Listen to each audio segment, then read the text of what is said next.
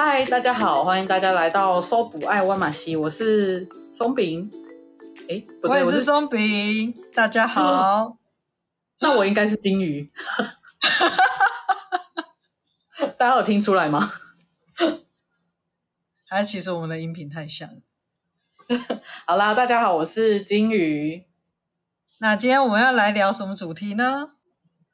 今天我们要来聊大学选课，对吧？大学选课，对啊，嗯，我们我们第一个要来讨论的是课程结构，对不对？课程结构是什么东西啊？就是，就是你高中的时候应该都有听过什么大学的选修必修，你不会很混淆吗？哦，我跟你说，这个部分我有得出一个心得。好，你说。这些东西呢，其实就是三个字的排列组合。三个。必选修，你看，必修、选修、必选修啊，不就是几个吗？哎、欸，不过其实我以前听不懂必选修到底是什么东西耶，就是让你看起来好像有选择，但是又不给你选择，就是你一定要选，你一定要，你一定要在这里面之中选一个这样。哦，我知道，像我大学有个课是物理跟化学，一定要选一个。这种吗？对对对，应该是。哎，不过我那个时候物理跟化学选一个，但是我们历届都选化学，很少人真的有人选物理，就是一个两个人而已。你知道为什么吗？我以为你要说，其实你两个都选了。没有，我疯了。不是啊，我是要我是要说，你知道为什么我们都只选化学吗？为什么？因为前面学长姐们都选化学，所以化学笔记最多。哦，你选物理，你就是孤儿。你知道学长姐笔记很重要，很重要的美感，对吧？你是怎么知道这件事的？就是选课哦，对，大家选课的时候一定要先就是跟学长姐出去吃吃饭呐、啊，聊聊天啊，问问他们当时怎么选课。而且我们那时候选课还有像是我们要修微积分，可是微积分你可以选五个老师选一个，然后我们就会去打听哪一个老师的风格怎么样。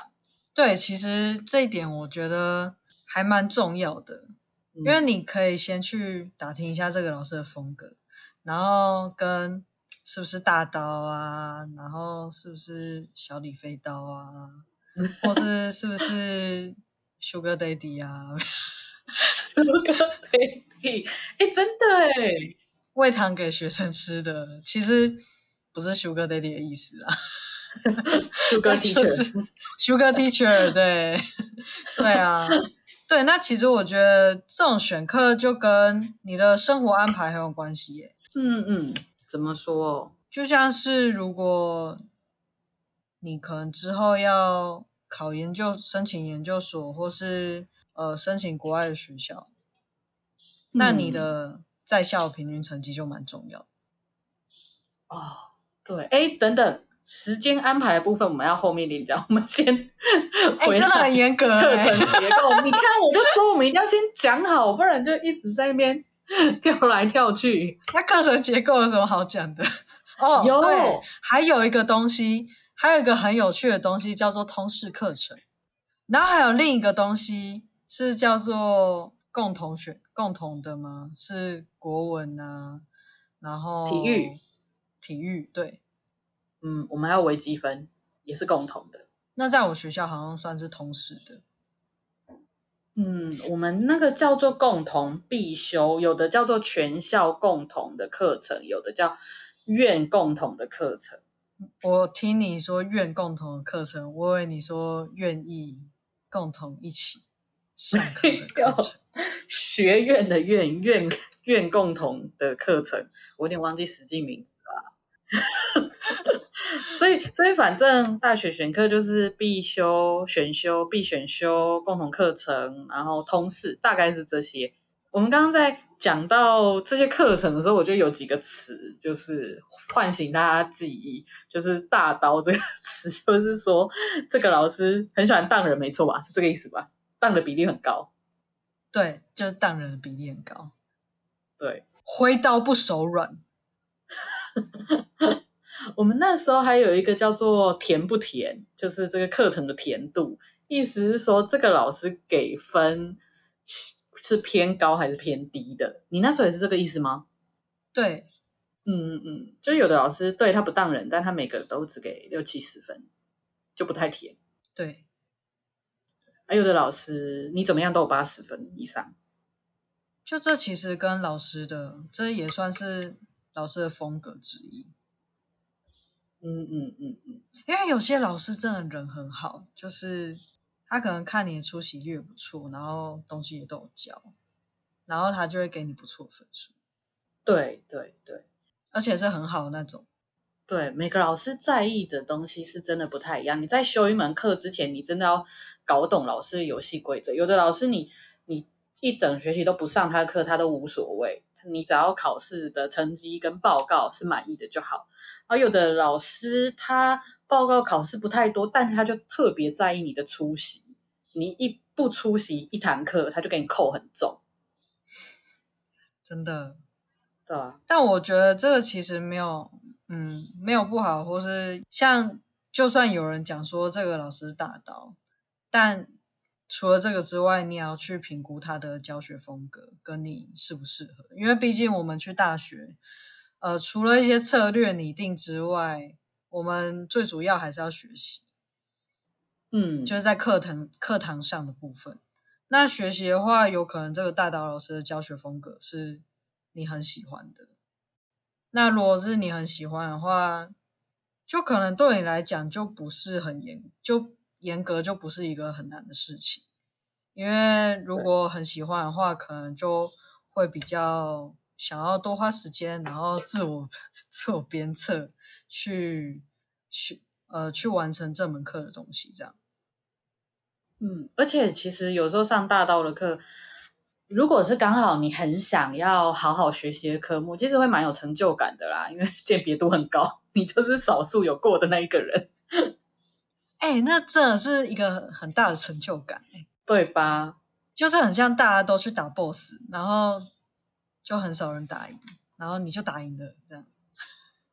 对，所以所以其实就就真的，但是你要去先事先去了解说这些课程老师的规则是什么，然后他上课的样子，然后我们那时候甚至还会分他买不买课本，还是用自己的讲义，然后报告几次，考试几次，因为你这些清楚了之后，你才会知道说你要安排几门甜的课。几门大刀的课，这样子你的平均分数才不会太奇怪。对，真的，因为如果你一次，虽然说这代表你非常勇敢，就是你一次在一个学期安排了超多大刀老师的课程，你就带着满腔的热血，说我一定要好好学习，好好鞭策自己。但是，毕竟人家教大导也不是没有原因的。就是有，我觉得有自信是很好但是，要能够确保自己是能够 cover 这么多压力在一个时间上面，而且就是大学不只是课堂上里面知识的学习，其实我觉得还占很大一部分是团体生活。啊、哦，对，所以如果你在大一。刚入学的那个学期修超多大大老师的课程，然后你就没有时间去经营跟同学的友友谊关系的话，那这样很容易，你之后在一些共同课程可能就没有比较好的朋友，那这样可能会比较难找，可以分 分组的时候比较难找队友，会比较辛苦，而且很容易踩到雷。对，难找队友还好，最怕踩到雷。对，然后可能发现自己就是累着。真的哦，不过我们那个时候还有，你刚刚讲到这个，我们那时候还有在，我们比较不说大刀，我们就要说这个老师的课程重不重，他不一定很当你，但是有的课程他明明是三学分，你修起来就觉得自己好像修了十学分一样，每个礼拜花一半的时间在那他的那堂课上面。那你比较喜欢？你比较喜欢？哪一个部分老师评分比率比较重？一、出席率，二、考试，三、报告。我喜欢报告重一点。为什么？因为我觉得报告我是可以有一段时间，然后我可以一直的不断的检查，然后我觉得哪里怪了，我就去找老师。所以报告对我来说，好像是个我只要够努力，就不会做的太差的东西。可是考试，我就觉得那个好像是对，很努力考试会考好。可是我就你知道，有的像我不是一个很努力就一定会考得好的学生，我可能就是根本搞不懂这门课的重点，所以再怎么努力，好像我还是得要再修第二次才比较好。我自己本身我也是比较喜欢报告，但是呃，我对就是报告是。通常是可能教授会放一些主题，或是给一个主题，然后给大家自己去自己去想出一个自己的主题，然后来针对这个去报告。那我觉得一部分是它比较有趣，然后再加上说他不用死背，对，然后他努力，就他努力的方向就不是贝多芬这样，哎，一个超老的词，贝多芬。哦，你这样想，我想到了。而且你考试的话，你会有一个压力，说我好像一定要念到老师会考的必考题的范围。可是报告，你就可以查很多不一样的资料，然后只要你查的资料够丰富、够有趣，它你就会做出一个好的报告，不会被局限欸。对，而且其实那时候大学的时候做报告，基本上都是。上台简报的报告比较不是那种 paper 文件，然后所以就是这其实也再加上说，呃，只要你呃安排顺序，或是你整个报告给大家的一个感觉是好的，就是你的台风是稳的，然后该讲的有讲到，就其实整个。整个 feedback 不会太差，对，真的。我们好像课程这件事情聊的差不多，我们要不要接下来聊怎么抢课这件事啊？姐，你以前有抢课吗？有啊，当然要抢课啊！你们怎么抢？当然就是用学校很难用的旧旧的系统，然后在那边点、嗯、点来点去，就就是一开始这，哦、而且学校的系统都很丑。你现在要讲学校的页面设计，就都是很丑的一堆表格啊，然后在那边点点点点点。哎、欸，我以前听说这种，因为我们学校不是时间抢课的，但我听说这种时间抢课的，他们会发明一个嗯小软体，就是什么连点系统还是什么之类的。哦，对，那个用那个按键精灵，哦，那叫按键精灵，这真的是一个非常棒的发明，从开始玩游戏就开始用了。哎，那这很烦，就跟那个导致我们现在都很会抢票，有没有？哦，那个对，那种抢课就跟抢票很像。对，所以你们没有时间性的抢票，呃，抢课？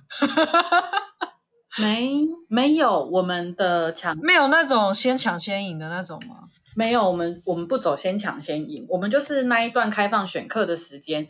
你就可以去选课，然后他会去显示说有多少人选这一门课，然后那些课程有的有的选修它是会绑说，例如说哪一个系的同学一定是优先上的，或者是哪一些同学他系统是用抽的方式去抽出，而且那时候很紧张哎，就是你很想上的课，你就会你就会发现这堂课只开放例如一百人，结果四百人在抢这一门课之类的，哦，五百人或一千多人，很刺激耶。然后，嗯，你如果真的系统抽之后没有抽到，接着你可以进入第二关。第二关是什么？就是正式上课的那一天，你还是很想上这一门课。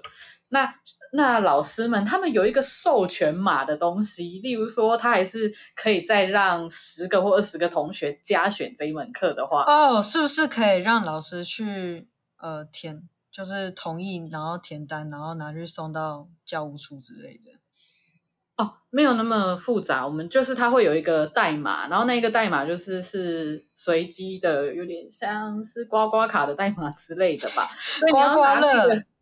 对，你要拿那个代码去线上登录，说，哎，这个是我抢到，所以你真的抢到，你可以偷偷把它给同学。太酷了吧！哎，这可以用买的哎。对，但是后来老师好像知道这件事情了，他们 后来会登录说是谁拿了这个代码，要是不是他们登录的人选，老师就会觉得很奇怪，可能就不让你选了。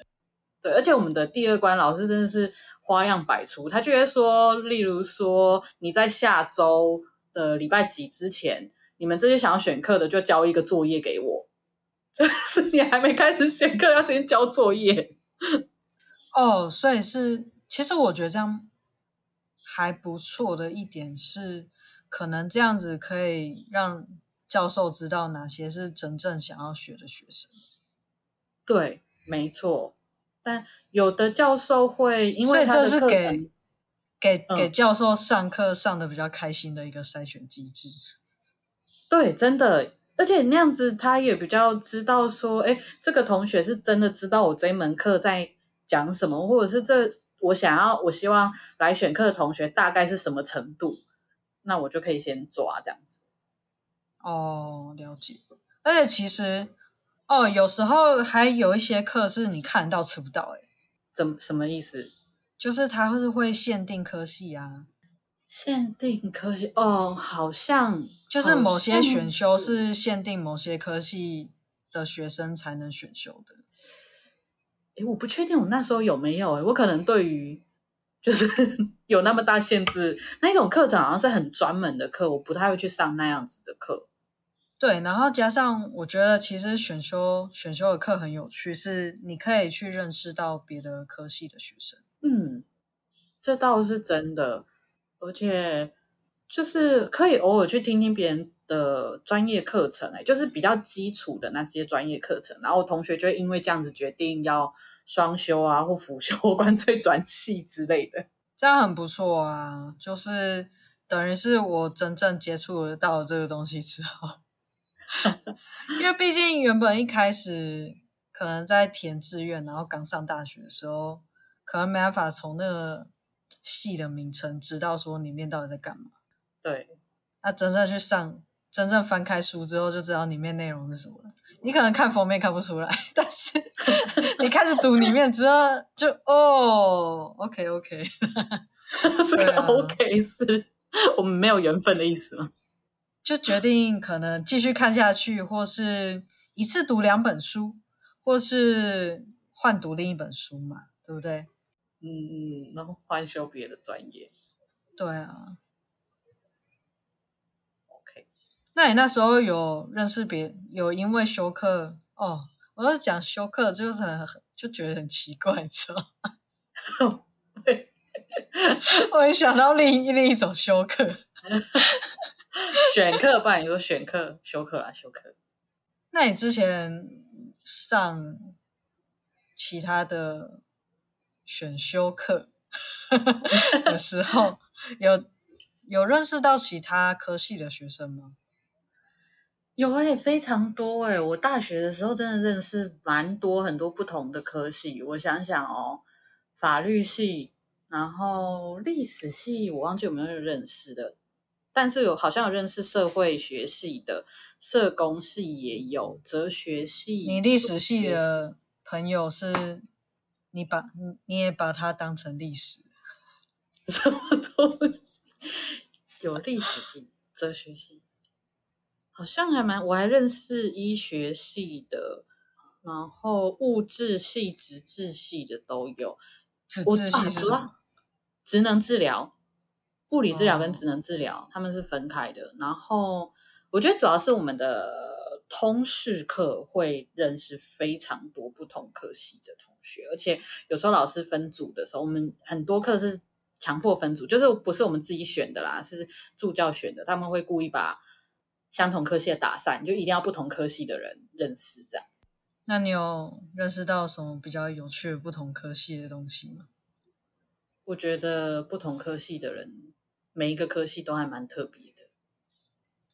其实我觉得有时候真的很悬，就是会发现，好像遇到很大一部分这个科系的人就会是怎样，然后这个科系的就会是那样这样。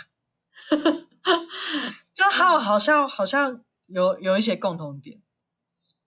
哦哦，我知道你要说的，就是好像会被别人觉得我们这样是不是刻板印象或偏见？但是我我觉得它也是有某种程度的道理，因为大学的一些嗯专业知识训练，它其实同时训练了你的思考方式，你看东西的角度。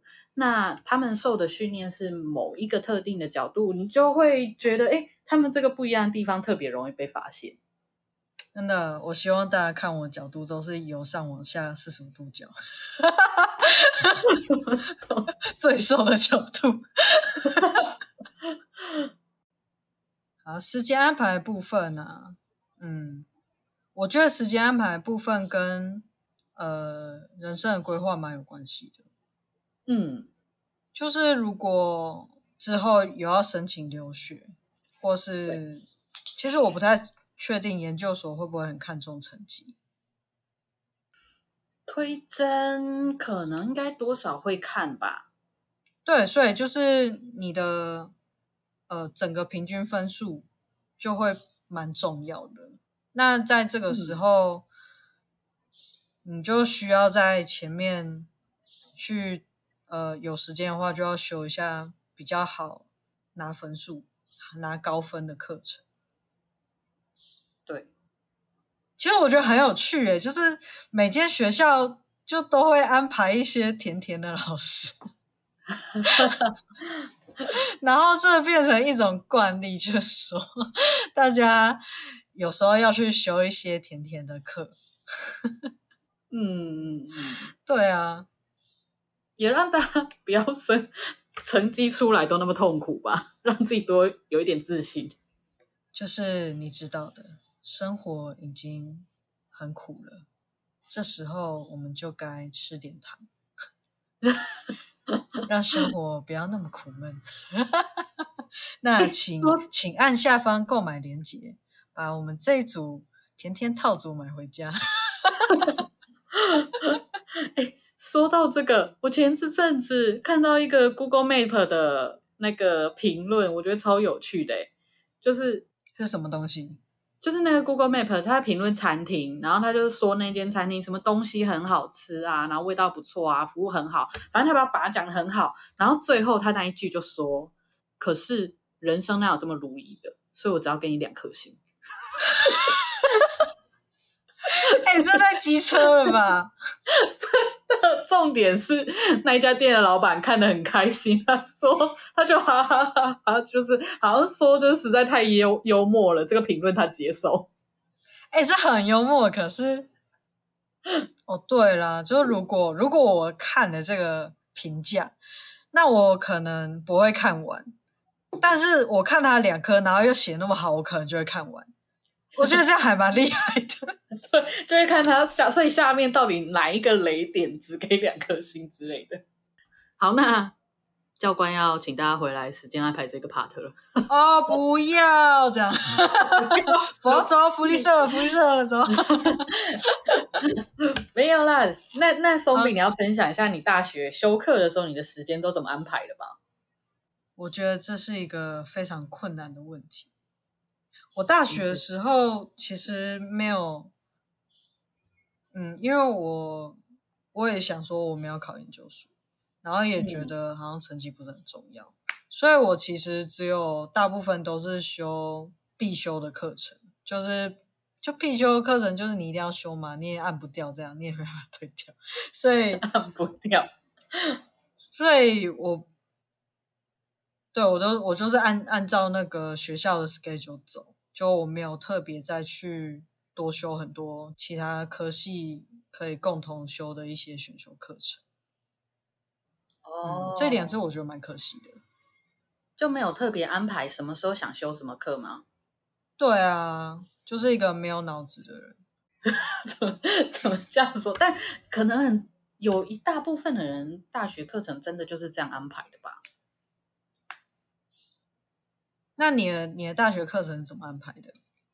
哦，我大一就是我一开始也跟你一样，就是呃反正学校课程怎么排，那我就怎么排。然后剩下就是因为学我们系的必修没有很多，他我们系主任说他没有很多的意思，就是我们系并没有毕业后没有一个专门的职业，所以他希望我们多去探索。那我就很我也想说，哎，这是个很棒的东西，所以我就该修的修一修，剩下扣打我全部都塞满，所有我想上的通识课或者什么新生课程之类的，就这样子很简单的排，然后到了。大二，我就知道我错了。怎么说？我就开始规划了。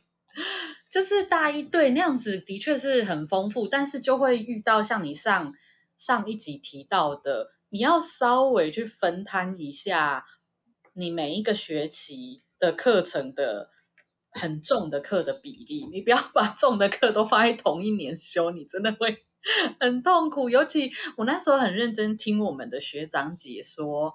大三的课程有三大魔王，就是最重最重的课都在那一年。哦，对，说到这件事，就是呃，就是虽然我是一个没有在用脑的人，但是毕竟我已经走过了，所以还是会有一些经验。就是到大三的时候啊，呃，大三是一个非常，大三大四是一个非常忙碌的时候，嗯。就第一点是，呃，很多就可能大三你会开始安排你的实习。哦，你们是有实习的。那这时候如就是你可以，你你可以实习，嗯，但如果你有太多学分没有 修完的话，你可能就不能实习了。或是有些学校啊，就是可能比较多，呃，跟有国际。有外国的一些呃配合的一些学校的学校，我不确定那个叫做母校还是什么的，但是姐妹校，嗯，姐妹对姐妹校，yes，就是这时候可能你就有机会可以申请交换生，但是啊，如果你要申请交换生，有一个很重要的事情是前面提到的。你的成绩要好哦，oh. 你的平均成绩要好，你才可能有那个资格去跟人家争取这个机会。嗯，那就要很会排填课。对，所以如果你的学校有可以，可能可能给你们补助，可以。暑期实习、暑期国外实习，或是呃一学期或甚至是一学年的交换生的一些学费补助或者什么的话，那就是你要先去了解说那个门槛是什么。但我觉得成绩这一块应该是应该是必要的，嗯，因为那个名额是很有限的，可能。那一次的机会可能就三五个，嗯，但是是很多科系，然后很多人一起去竞争那个机会，你知道？对，那一定从成绩好的开始挑啊。对啊，就是他会有一些筛选机制啊，所以，呃，对，所以是告诉你说，就是可能有这个机会，那这就是一个很好可以出国的机会。对，所以意思就是说，你刚进大学的时候，真的不要傻傻想说，我就把这些课修完。其实学校有非常多的资源，但它是有一些资格条件的。就就是，就算你们要出国，你想要辅修或者是双主修什么之类的，你真的要把你的时间安排好。哎，真的，或是你想要跟人家双休没？什么东西？这个时间管标吧？这个时间管理也是很重要的。就是如果你希望跟同学可以一起双主修，我们就是一起有伙伴会比较有动力，这样，嗯的话，那你们可以去一起去研究那个怎么排课，而且可以更增进你们之间的感情，这样。哎，说到这个，我有一个，我之之前跟别人聊天，然后我才发现，哎，我自己好像真的是。蛮厉害的。那个厉害不是成绩，而是我有个司机是我的必修被当了至少五门必修，可是我没有研修过，我我是准时毕业的。有没有很困惑？怎么办到？真的很厉害欸。对，然后我就说我的测，因为我我不是说我从大二发现不行，我要安排时间吗？嗯，然后那个时候我就我就我那时候还不会，还要用电子资料，反正就拿一张纸，然后把必修要哪修哪些写起来，然后我修了哪些写起来，然后大一上学期、下学期八个学期该修的课是什么，把它画起来，然后再对照那个学校的课表，上学期通常开什么课，下学期通常开什么课，然后这个课有哪些哪些不同系，同一个课你不一定要修自己系，你可以修别系的，那时间就可以被你错开。我就整个我每学期都在干这件事。哦，真的是时间管理达人呢。然后我是怎么做到可以当那么多还不会延延毕？因为我到大二就发现啊，真的，我真的觉得自己的学习的成绩没有同学那么好，所以我就决定了，我大二先修大三的课。你成绩没那么好，你大二先修大三是什么意思？你这不是更跟不上吗？就是我知道自己一定会跟不上，那我大二先修大三就是先预习，你知道吗？而且你就不会有压力，因为因为你就是能听多少听多少，反正然后还有学长姐可以问，而且重点是你被当掉，你同学不会知道，因为你下一年修的时候他们是第一次修。可是你那平均成绩就被拉下来了。没关系，我不在乎平均成绩，我们要申请出国，我已经看开了，那个时候就认清了。但是这会让我的时间不会因为我的休课的状况去有很大的变化。这其实还呃牵扯到另一件事，是在这部分你还有另一个选择，就是你很想修这门课，但也许这门，但也许你很在乎你的成绩，然后这门课你也。可以预期到你不会拿到很好的成绩，那你可以去问老师，你能不能旁听？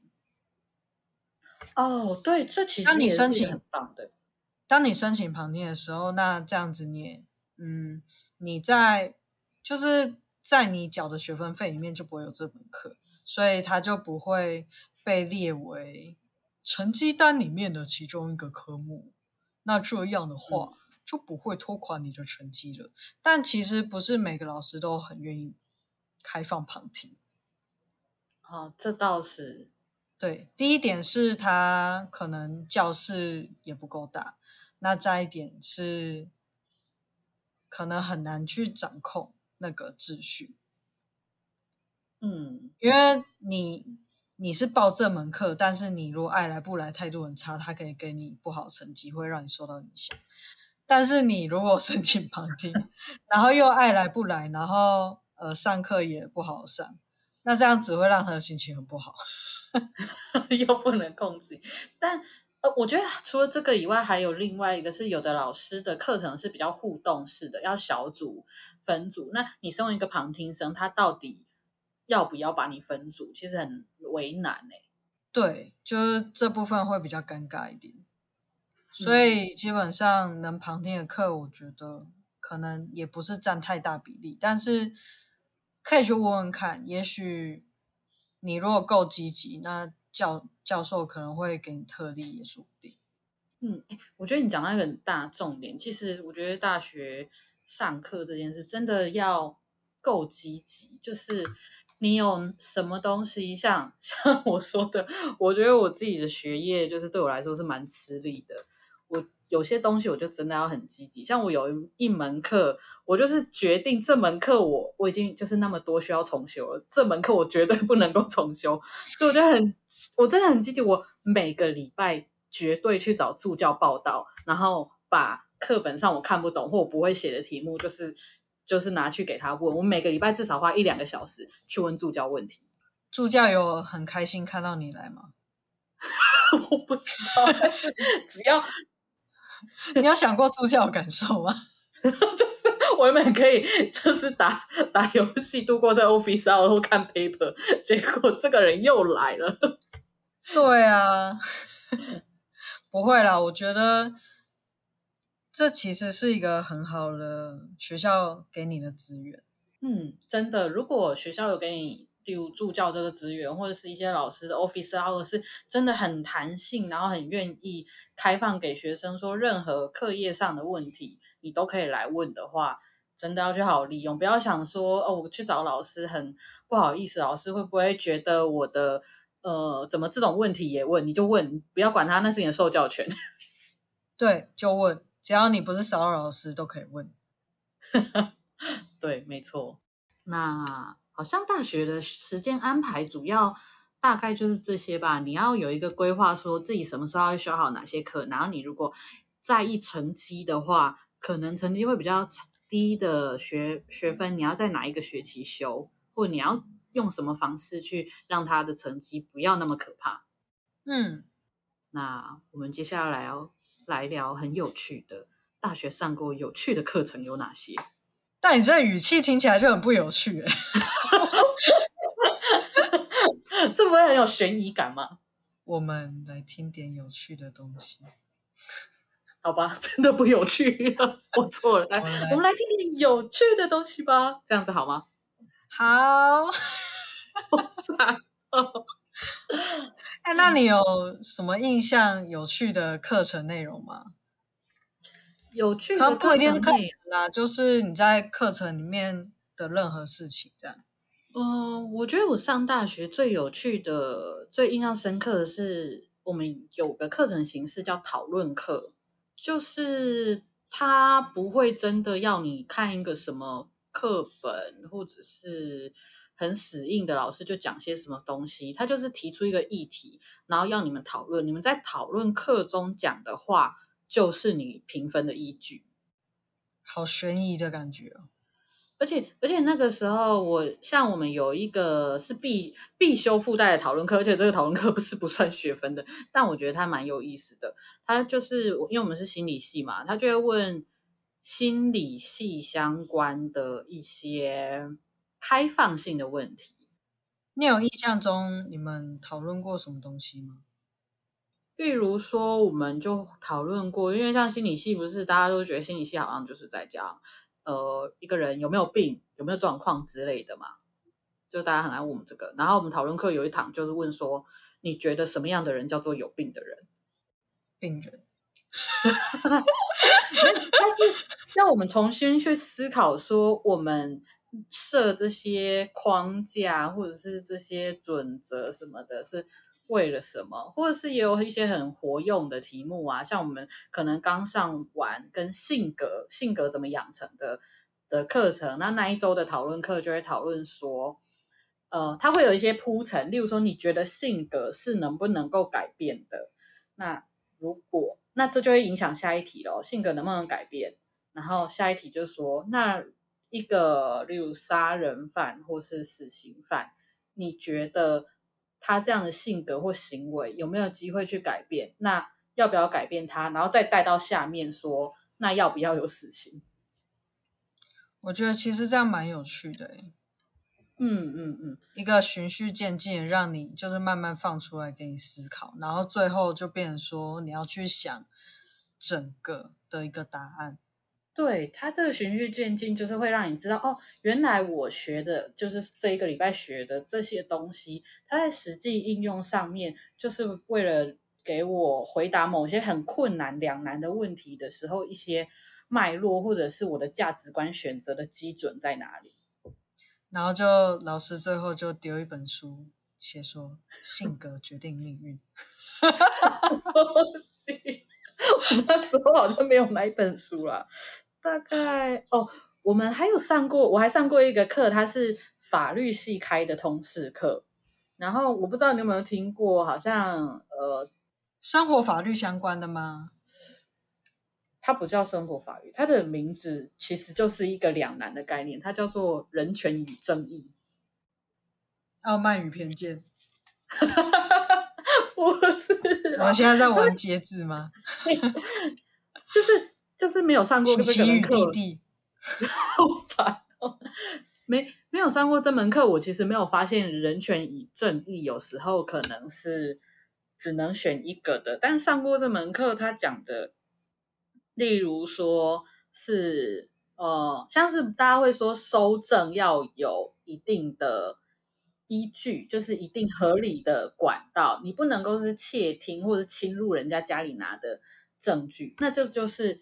侵入人家家里，这是人权的问题。可是你知道他应该是那个罪犯，那他那你要不要为了正义去侵犯他的人权？哦，真的，电影跟那个偶像剧很常这样演啊。对，就是当你觉得没有我就要伸张正义的时候，那他其实会带来其他后果。那当你觉得这伸张正义很重要的时候，那你在调查一些罪犯，你会不会为了伸张正义去侵害那些根本不是嫌疑人的人权？但是他就算伸张正义拿到这个东西来源，如果是这样的话，也不会被考虑进去吧？对，但是这这其实，在就是我那个纯真的时候，或者是呃那时候思考没有到没有办法这么的。嗯，多方考量的时候，小时候就会很常觉得啊，就明明知道他是坏人了，为什么还不？为什么就证据就是显示就是他做的，为什么就不能判他之类的？真的都一边看剧一边骂，有没有？对，可是当他是因为他是个一整学期，而且是三学分的课的时候，他就会带你很多的思考，哦、而且他那个时候他甚至会有有前上下。前后两周的课程，一次是请检察官来演讲，讲一些法律的东西；第二周是请律师来演讲。然后检察官讲完很多东西，比较偏向正义，要找出罪犯的时候，然后我们就听得很嗯，很棒，很义愤填膺。然后我们那时候因为助教是法律系的，他就说嗯，等下周法律师来讲的时候，你们就知道了。我好想要看那个检察官跟律师吵架，感觉。然后我就知道，哦，原来检察官跟律师有好像蛮常在某些时候的立场会有不同的意见啊，会可能不同的想法这样。对对对，但你就就这些就觉得蛮有意思，蛮有趣的。嗯，那我我印象中就过了这么多年，我在想我大学在课堂上发生有趣的事情，我就想到。国文课，诶，竟然是国文。对，因为那时候我有一群很好的朋友，然后那时候老师的老师的作业也很有趣，他叫我们拍影片，好像是把一个诗还有一个什么的就放到影片里面，然后好像是有点改编的感觉，这样。我有点忘记实际细节这样，嗯、但我只记得那时候我们。我们就很开心，就一群人就在可能空堂或是假日的时候，我们就约在校园，然后我们就在那边 拍小短片，然后我们还有拍剧照什么的，就 非常有趣。